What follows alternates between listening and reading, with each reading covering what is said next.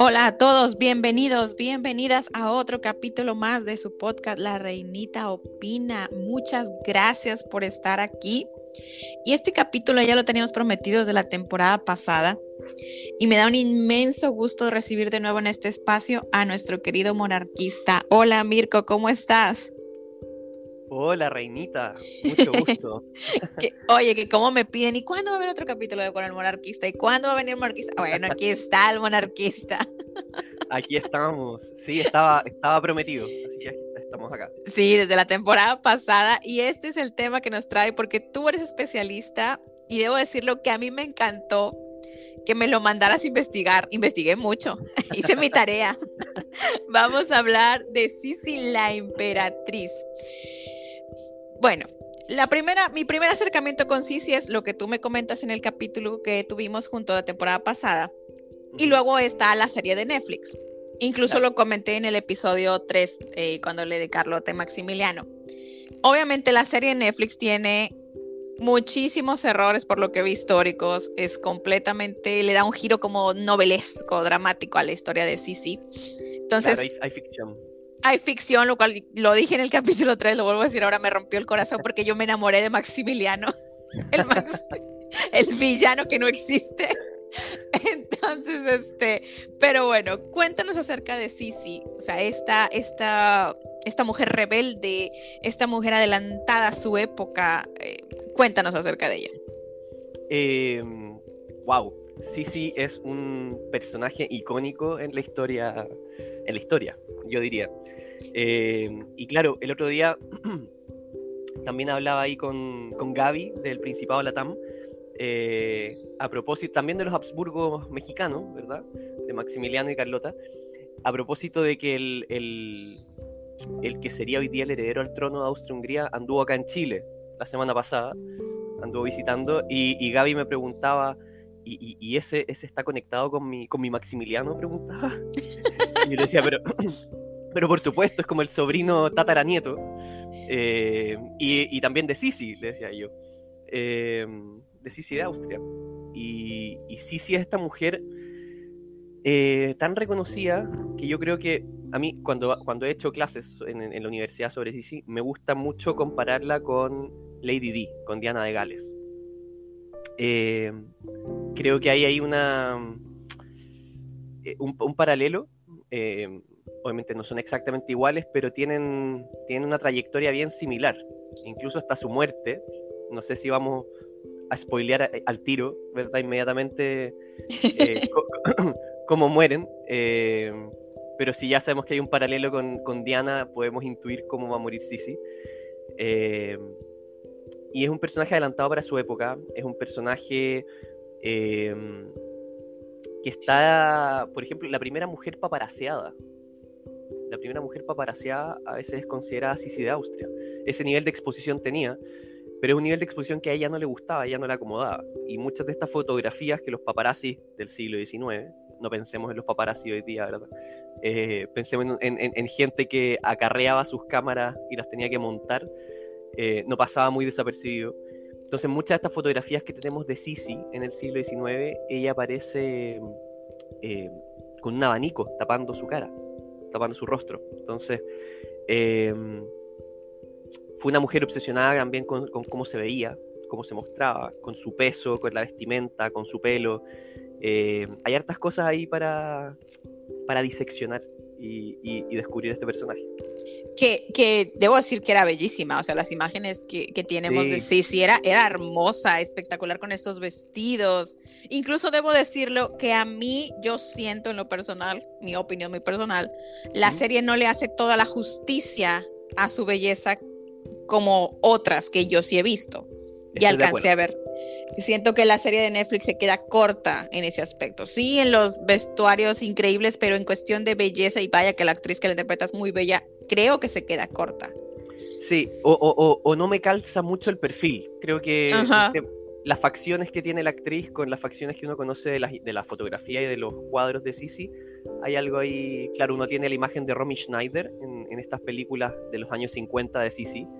Eh, creo que ahí había un parecido mucho más, más cercano. Que ahí sí viene una pregunta mía. que tiene que ver con la serie, sí leí, pero es como que me sigue pareciendo muy sorprendente esta, que realmente quien estaba como quien dice destinada a casarse con uh, Francisco José era Elena, la hermana de Sisi. Era la hermana, eso es cierto. Eso me sorprendió muchísimo. O sea, cómo, cómo eran estos matrimonios que, bueno, no importa, la tenemos para tu hermana, pero ten, aquí está esta. Y, eran primos, además, eran primos. Oh my God. Bueno, eso, eso ya es algo normal en, temas de realeza. Sí, no, ya, ya, ya me, ya, me, ya me he dado cuenta ahora más metida en este tema que es como que es normal que haya ahí como que relaciones familiares entre lejanas y cercanas y bueno. Sí. Cosa rara, que eso también me sorprende. Tenemos a un Francisco José, que es el emperador más importante en esos tiempos. Se casa con esta mujer, yo creo que tal vez pensando en esa emperatriz consorte que solamente está ahí para apoyarlo y tenemos es, eh, esa relación tensa entre ellos. Obviamente en la serie te dicen que estaban muy enamorados, que era un cuento de hadas, pero al, yo investigar nos damos cuenta que no. ¿Es esto verdad? ¿Hay una relación tensa entre Sisi y José Francisco? La, relación entre, entre, ellos dos pasa por varias etapas. Eh, yo creo que en algún momento su matrimonio sí, y al principio sobre todo, hay, sí hay un, momento de cuento de hadas, en, el cual son muy felices los dos. Eh, se casan muy jóvenes. Él tenía 23 años, Francisco José, ella tiene 15. Eh, cuando se casan. Eh, Francisco José llega muy, muy joven al trono, llega a los 18 años.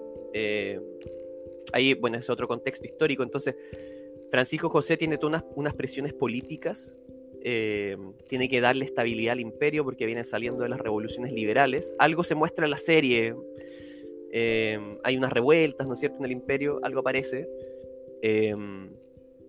entonces tiene esta presión de encontrar una mujer que sea su emperatriz consorte, que asegure la sucesión al trono de los Habsburgo, que llevan siglos gobernando el corazón de Europa.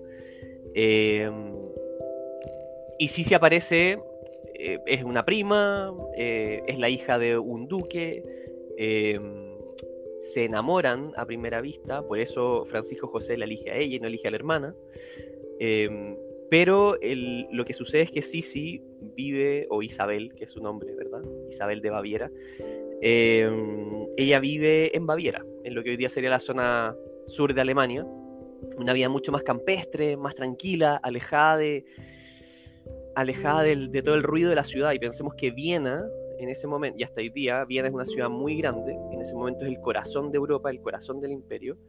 Em, muy similar a, a lo que puede haber sido Versalles también en el siglo XVIII, eh, en tema de magnificencia, cortesana, ¿no es cierto? Mucha gente ahí.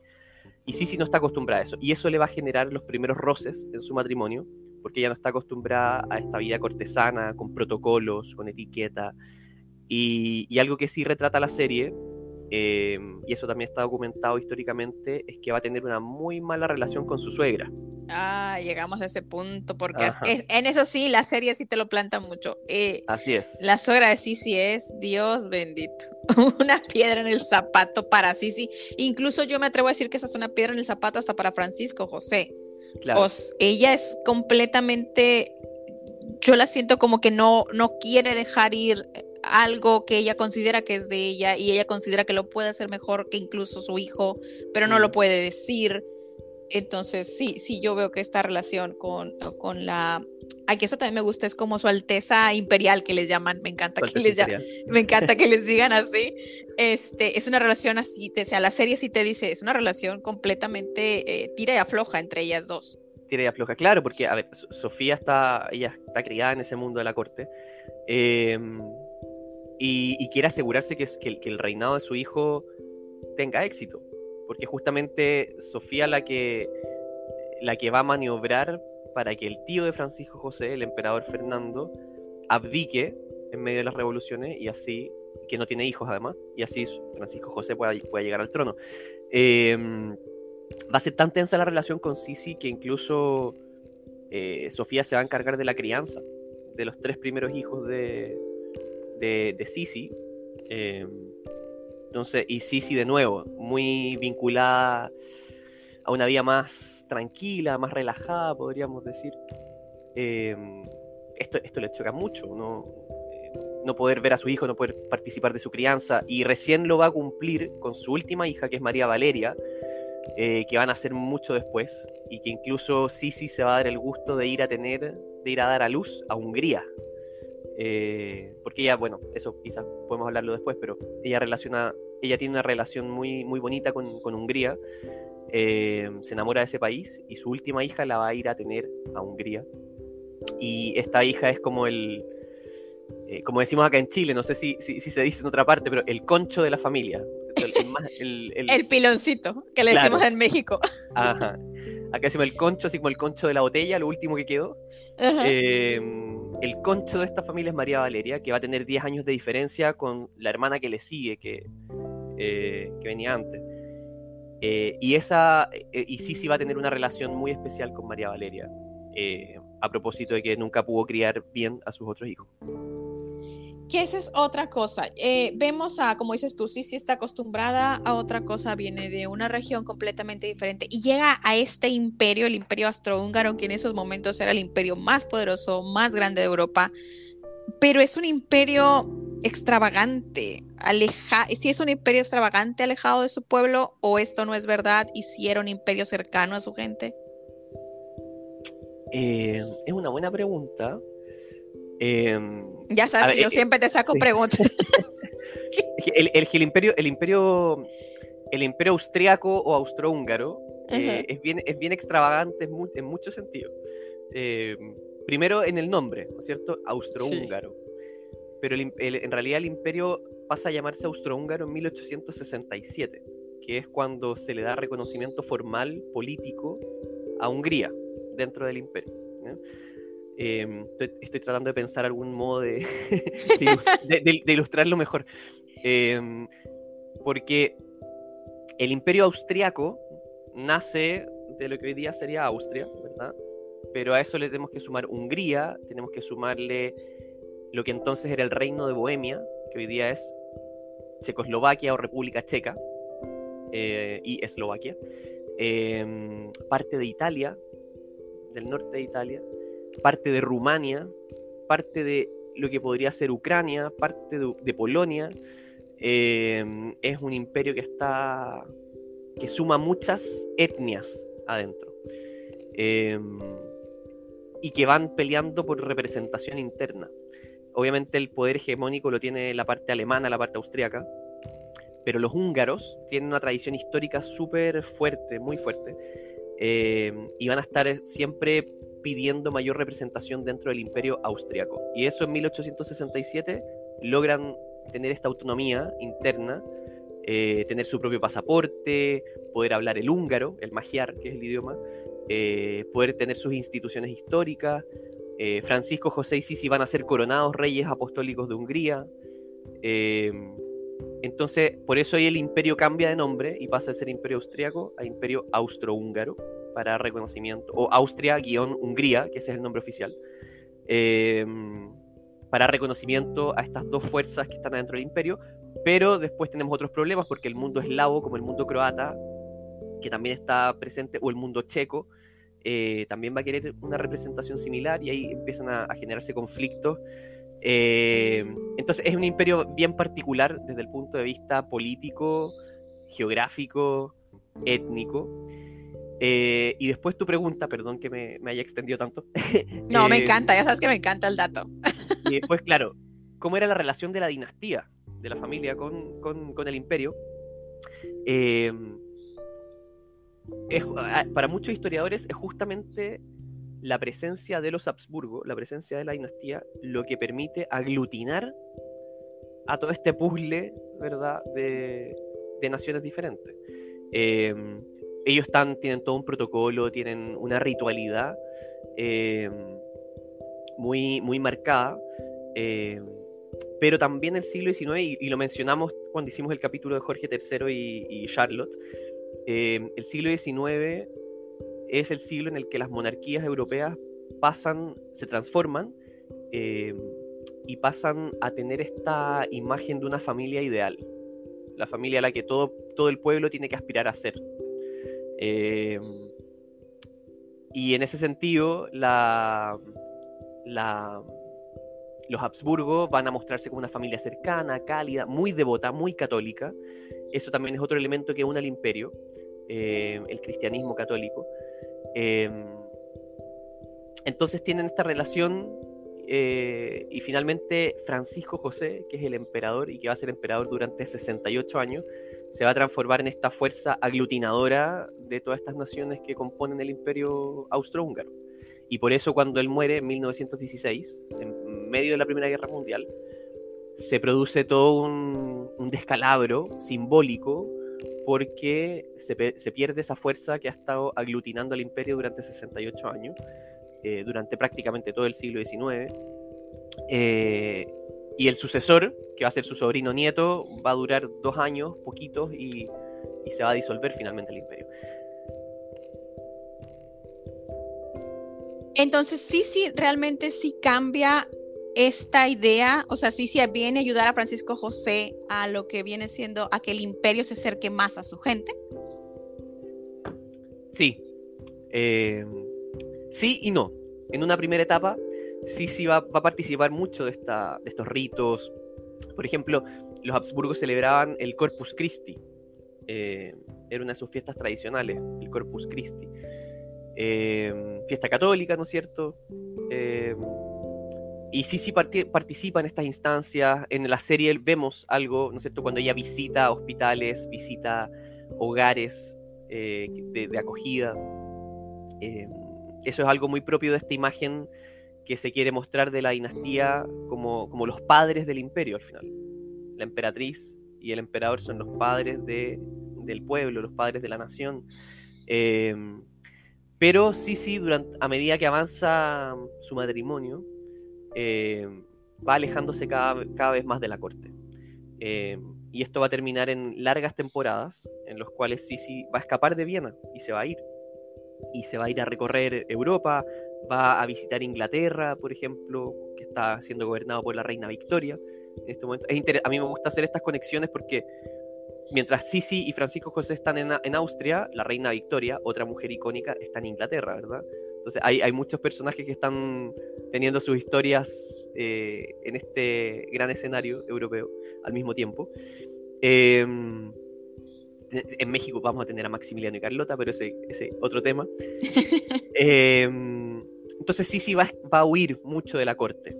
Eh, y hay cartas, uno puede buscar cartas donde Francisco José le escribe, le pide que vuelva, ella hace visitas, hay alguna cena importante, van a recibir al emperador de Alemania, por ejemplo. Entonces sí va a volver a la corte, va a participar en la cena, ¿verdad? Con, con el emperador, con el emperador de Alemania, con todos los otros miembros de la corte, y al día siguiente se iba, desaparecía nuevamente. Y se escapaba a las islas griegas, por ejemplo. Y ahí pasaba largas temporadas a Venecia también, o a Hungría, se iba. Y entonces empiezan a, surgir todos estos rumores de quiebre matrimonial entre ella y Francisco José. Em, a ella, ella se dice que tiene un amante en Venecia, se dice que tiene un amante en Hungría, que luego se va a transformar en el primer ministro de Hungría cuando se cree el Imperio Austrohúngaro. Em, otros van a decir que Francisco José también tiene amantes, una bailarina de ballet que va a conocer por ahí.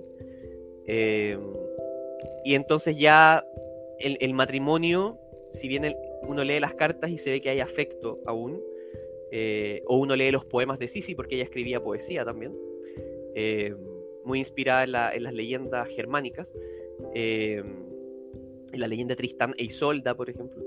ella uno, también puede ver que hay, hay cierto afecto muy profundo que ella tiene hacia Francisco José, pero está el mundo de la corte que le impide podríamos decir, amar completamente a Francisco José. Es la gran piedra en el zapato que, se va a poner en este, entre medio de este matrimonio, de esta relación. Que esa parte me sorprende porque tenemos a un Francisco José impopular, supuestamente, incluso pudiera decirse sin carácter, porque volvemos al tema de que su mamá lo se mete mucho, su mamá está muy metida en lo que es como tiene que el gobernar. Y luego tenemos este alejamiento de Sisi. Y aquí quiero que me ayudes. Yo tenía entendido que este alejamiento viene después de la tragedia que Sisi vive, que la vamos a tocar también. Claro. Que es la muerte de dos de sus hijos. sea, ¿esto fue muchísimo antes o, tuvo algo que ver esta tragedia? Ya, lo que pasa es que la primera hija de, Francisco y de Sisi, de Francisco José y de Sisi, muere a los dos años.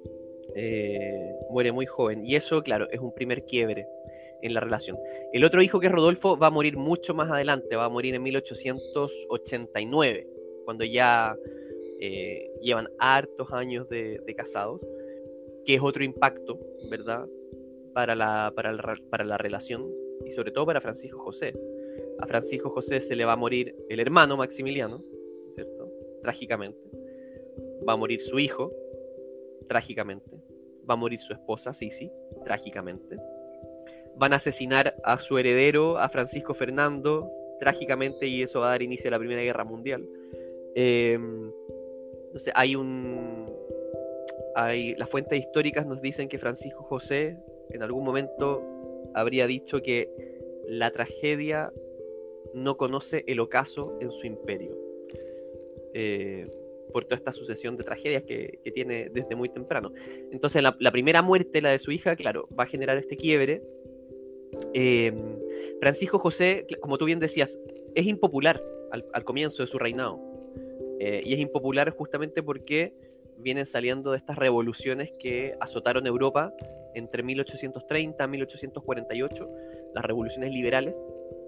Eh, no es popular con los húngaros tampoco, Francisco José. Los húngaros en 1848 se habían declarado un país independiente, una república, y Francisco José le pide ayuda al zar de Rusia, que algo también aparece en la serie. Eh, y el zar de Rusia entra a Hungría, logra aplacar a los húngaros y entonces los húngaros vuelven a estar bajo el poder de los Habsburgo. Entonces, los, primeros años de Francisco José son bien complicados, por eso no es, muy popular. Y, este matrimonio con una mujer joven, cercana, eh, muy bellísima, como podemos ver en las imágenes, eh, va, a haber va a ser un cambio de un cambio de switch eh, en cómo se conecta el imperio con, esta nueva pareja imperial. Eh, pero luego, como de nuevo, Francisco José va a gobernar tantos años, tantos años, que después él también va ganando popularidad, como este hombre que ha sido capaz de seguir al frente del imperio muy estoicamente, enfrentando todas estas tragedias familiares, ya con ochenta y tantos años, eh, muy entrado en el siglo XX, ¿verdad? Y que sigue ahí a la cabeza, entonces también se genera esta suerte de afecto al, abuelito que cuida, que cuida el imperio. Em, por eso es una historia, la de Sisi y Francisco José, es una historia que está muy unida, muy unida. Eh, y que tiene distintas etapas, distintos momentos, hay mucho mito, eh, y, es interesante por eso discutir lo, que pasa.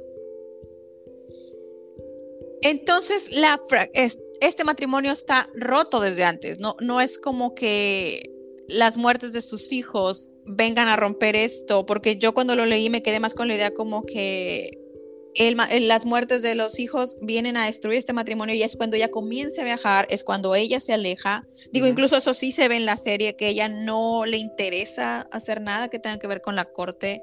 Ella se siente atrapada en esta corte. Eh, es más como una prisión para ella. Incluso aquí es donde entra el personaje de Maximiliano, que, que sí sabemos que tuvieron, o sea, que sí tuvieron como una buena relación. No esta relación amorosa rara que nos presenta la serie, pero entonces ella realmente siempre estuvo como atrapada en el imperio, siempre estuvo atrapada en esta, en esta parte que le toca de la historia. Sí, yo creo que lo dijiste muy bien, justamente. Se siente atrapada en, este mundo de la corte, en el mundo de la corte de Vienesa, de, de, de, la gran capital de Viena.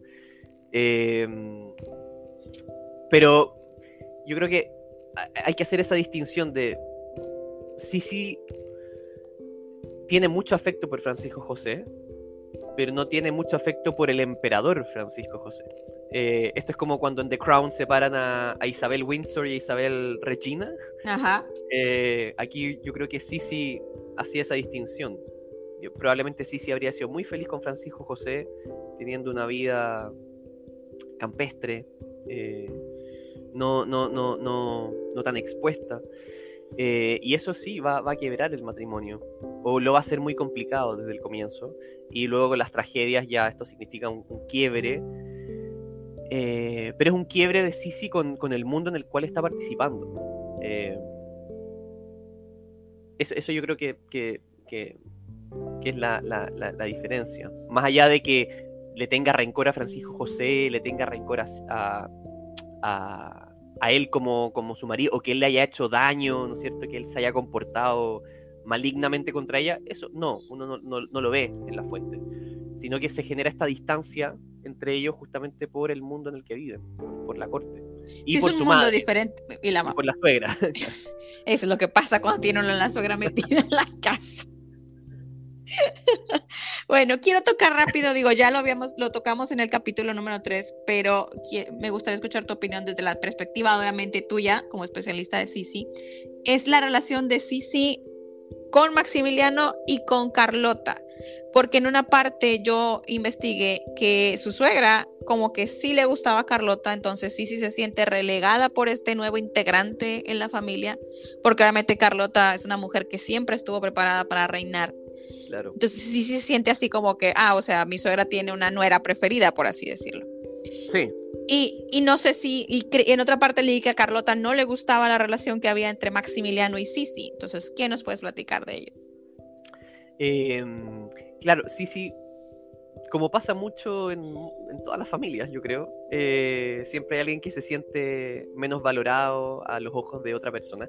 Y en este caso, Sofía tenía, la suegra de Sisi, tenía mayor, mayor afecto por Carlota, que era la mujer de Maximiliano. Pero a la vez no tiene el mismo afecto por Maximiliano que sí tiene por Francisco José. Eh, quizás a Sofía le hubiese gustado que Carlota se casara con Francisco José. sí, eh, supongo. Claro. Eh, Maximiliano es un personaje bien especial, no tan especial como aparece en la serie, ¿verdad? no tan excéntrico como aparece en la serie, pero Maximiliano sí tiene este, mm, este anhelo de demostrar que es alguien. Y por eso le ser tan tentadora la oferta de convertirse en emperador de México cuando le llega la proposición. Eh, va a aceptar, va a viajar, incluso contra los consejos de su hermano, de Francisco José, eh, que cree que es una, una, una, empresa arriesgada y, va, va, a resultar arriesgada finalmente. Y la tragedia de Maximiliano con Carlota en México, que termina en el fusilamiento de Maximiliano y en el regreso de Carlota a Austria, eh, eso igual genera un punto de inflexión en la relación de Sofía, la suegra de Carlota y de Sisi, con Carlota, porque Carlota va a caer en la locura. Sí.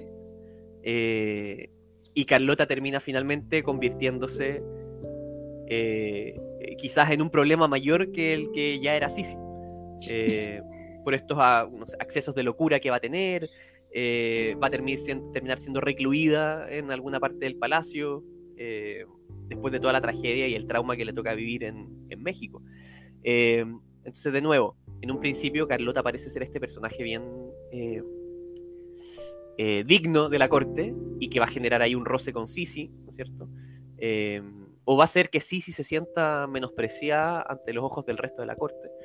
Eh, pero luego Carlota se va a transformar en un problema mayor cuando, eh, cuando Maximiliano, cuando su marido sea, cuando muera y ella tenga que volver a Viena como una emperatriz en el exilio, caída en desgracia, viuda eh, y nada, depresiva que llegamos a ese punto. Sí, sí está viajando, ya vamos casi casi a cerrar la, la, historia, porque empieza como una historia de cuento de hadas, esta historia de princesas, emperatrices, coronas, todo.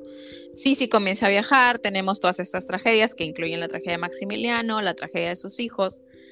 ¿En qué punto es que sí, sí, bueno, llegamos a la parte spoiler, como decías tú, eh, eh, este final trágico? O sea, ¿qué es lo que ella estaba haciendo o cómo es que termina con este final?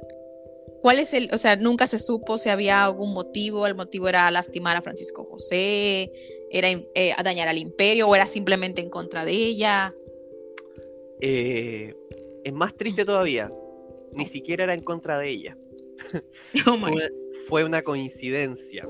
Em, claro, Sisi, como ya lo comentamos, Sisi empieza a viajar por Europa recurrentemente, viaja a Inglaterra, viaja a Italia, eh, viaja a las islas griegas, tiene un palacio en la isla de Corfú, que hasta, hasta el día, hace un, hace un mes, una amiga mía me mandó una foto, dijo, estoy en Corfú, eh, andaba ahí con su familia, y yo le dije, anda a ver la casa de Sisi, que es el palacio, el Aquilion se llama, eh, y era como la residencia a la cual Sisi se escapaba a pasar ciertas temporadas. escapaba a Hungría y toca justamente en 1898, el 10 de septiembre de 1898, y este año, o sea, este 10 de septiembre se cumplen 125 años de, este suceso. Eh, Sisi se encuentra en Suiza eh, con su dama de compañía, va caminando eh, al borde de un lago, creo que es en Ginebra, em, y un anarquista italiano la ve caminando, este anarquista italiano, la verdad es que andaba buscando a un noble francés, a un miembro de la familia de Orleano. Eh, y por un mal cálculo de tiempo, a este anarquista italiano se le escapó el aristócrata que andaba buscando. Y esto suena, esto suena muy, muy cómico, tragicómico, pero este anarquista, desilusionado por haber perdido la oportunidad de matar a este aristócrata, de pronto ve que muy cerca va caminando la emperatriz de Austria, con su dama de compañía, por el borde de un lago. Y lo que hace él es se acerca y muy rápidamente le clava un estilete, un, cuchillo muy finito, tan fino que Sisi ni siquiera se da cuenta que fue atacada. Eh, y él se acerca, la empuja, le entierra el cuchillo, huye, y ella avanza, confundida, colapsa y ahí se dan cuenta que, fue herida. Em, la llevan al hotel donde se estaba hospedando y ahí muere finalmente. Em, entonces es una muerte que incluso llega eh, fortuitamente. No era un ataque directo a Francisco José, no era un ataque al imperio. Eh, este anarquista era como un anarquista, ¿no es cierto? Quería hacer un, statement, ¿verdad?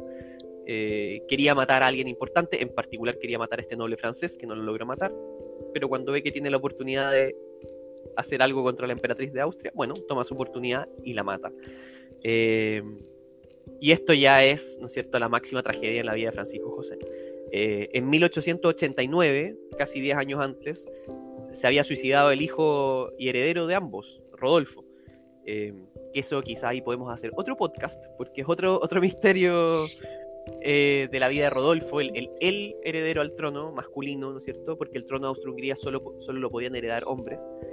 Eh, el gran sucesor de Francisco José, que muere en una extraña circunstancia, no sé, la versión oficial es que se suicidó junto a su amante, pero hay versiones que dicen que en realidad fue un suicidio fue armado el suicidio, es falso, ¿no es cierto?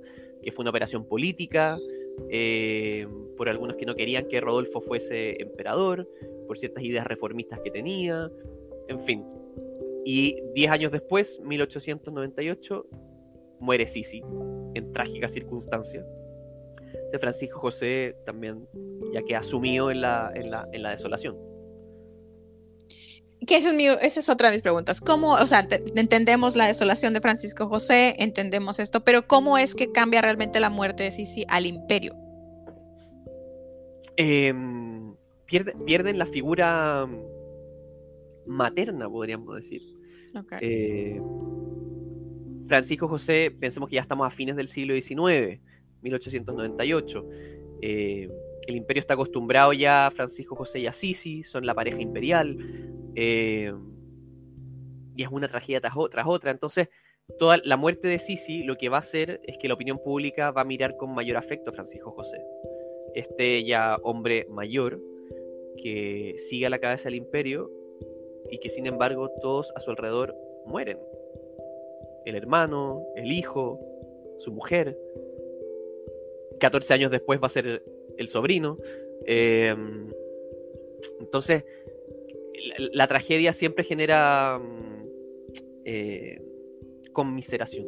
Eh, lo vimos, ah, un ejemplo bien cercano, el año, hace ya casi un año se nos murió Isabel II, ¿verdad? Así es. Em, y la popularidad de Carlos subió. Durante septiembre, octubre, noviembre, la popularidad de Carlos subió. Ahora bajó, ¿no es cierto? Y está equilibrada los niveles normales. Pero también la muerte genera esta sensación de, afecto, de, eh, de empatía.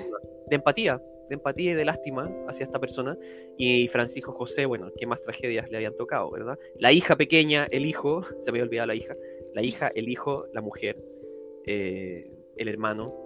Em, entonces eso, eso pasa, el, el, emperador ya se transforma en este hombre mayor, este abuelo que está cuidando el legado de los Habsburgo, está manteniendo el imperio y a pesar de todas las tragedias sigue adelante muy estoicamente en su, en su misión.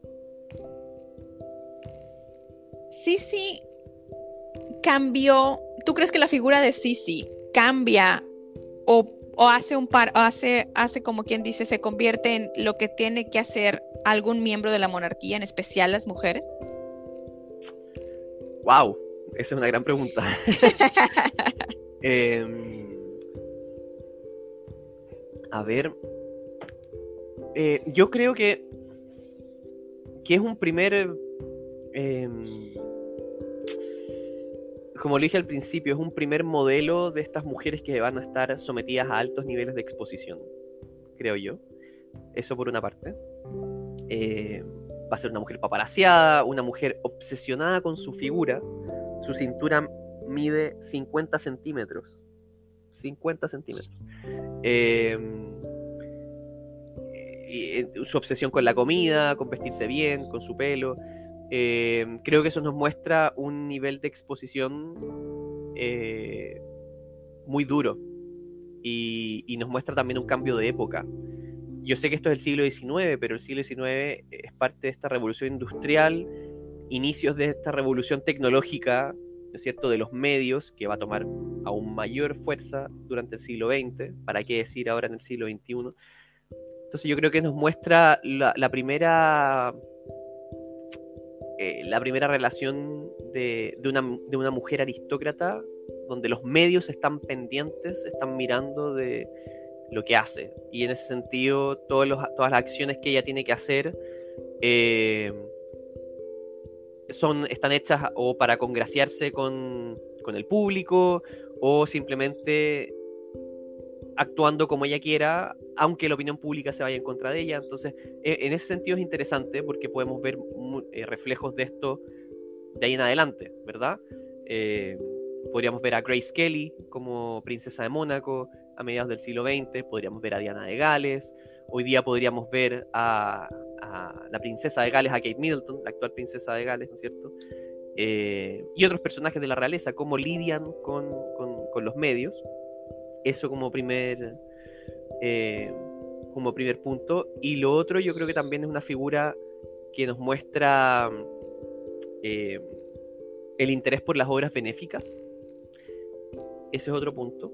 Como la emperatriz pasa más allá de ser una mujer decorativa que está ahí para proporcionarle herederos al emperador, que en parte su suegra Sofía eso quería de ella. Quería una emperatriz que asegurara la sucesión. Eh, pero sí, sí va más allá. Es una mujer, como dijimos, icónica, adelantada para su tiempo, escribe poesía, es capaz de escapar de la corte, ¿no es cierto? Si no le parecen las cosas. Eh, se enamora de Hungría, aprende el húngaro, eh, participa en política. Eso ya es un gran avance. ¿Cómo va a participar en política? Bueno, sí, está detrás de todas las negociaciones que va a tener Francisco José con las autoridades húngaras, cuando se va a crear el Imperio Austrohúngaro en 1867, en parte ese compromiso, el llamado compromiso austrohúngaro, es fruto de, eh, de la participación de Sisi, de cómo Sisi va a ser este, eh, este personaje que va a acercar a las partes, como un mediador, ¿verdad? Eh, por este amor y este cariño que ella tiene hacia el pueblo húngaro y cómo ella va a presentarle la causa del pueblo húngaro a su marido, a Francisco José. Em, y va a estar muy feliz también de ser coronada emperatriz de Hungría, reina de Hungría, perdón. Y en agradecimiento, el reino de Hungría le va a regalar un castillo a Sisi para que pase sus temporadas eh, en Hungría. Y es ahí donde ella va a ir a tener a su última hija, a María Valeria, húngara. Em, entonces creo que también nos muestra, nos muestra este, este, em, este modelo de una mujer aristocrática, una mujer de la realeza, que no se va a contentar con, tener un rol pasivo, sino que va a actuar decididamente, incluso contra lo que se espera de ella, eh, y va a tener consecuencias muy claras. En este caso, consecuencias políticas. Y lo otro que comentaba, la exposición al mundo mediático eh, temprano, ¿verdad? Eh, esa es otra de las razones por las cuales Sisi se transforma en un personaje icónico. Y perdón que me extienda, pero eso también explica por qué Sisi y Francisco José hasta el día de hoy son, siguen siendo el alma de Austria. O sea, después de la Primera Guerra Mundial, Austria, el, el Imperio Austrohúngaro se disuelve, forzadamente por Estados Unidos, pero se disuelve, y Austria hoy día vive en parte por tres razones. Mozart, la novicia rebelde, eh, ¿verdad? Toda la historia de la familia von Trapp, y su pasado imperial. Y está la imagen del siglo XIX del romanticismo decimonónico, el imperio austrohúngaro, eh, Francisco José y Sisi. Eh, eso es parte de la, identidad austríaca hoy día.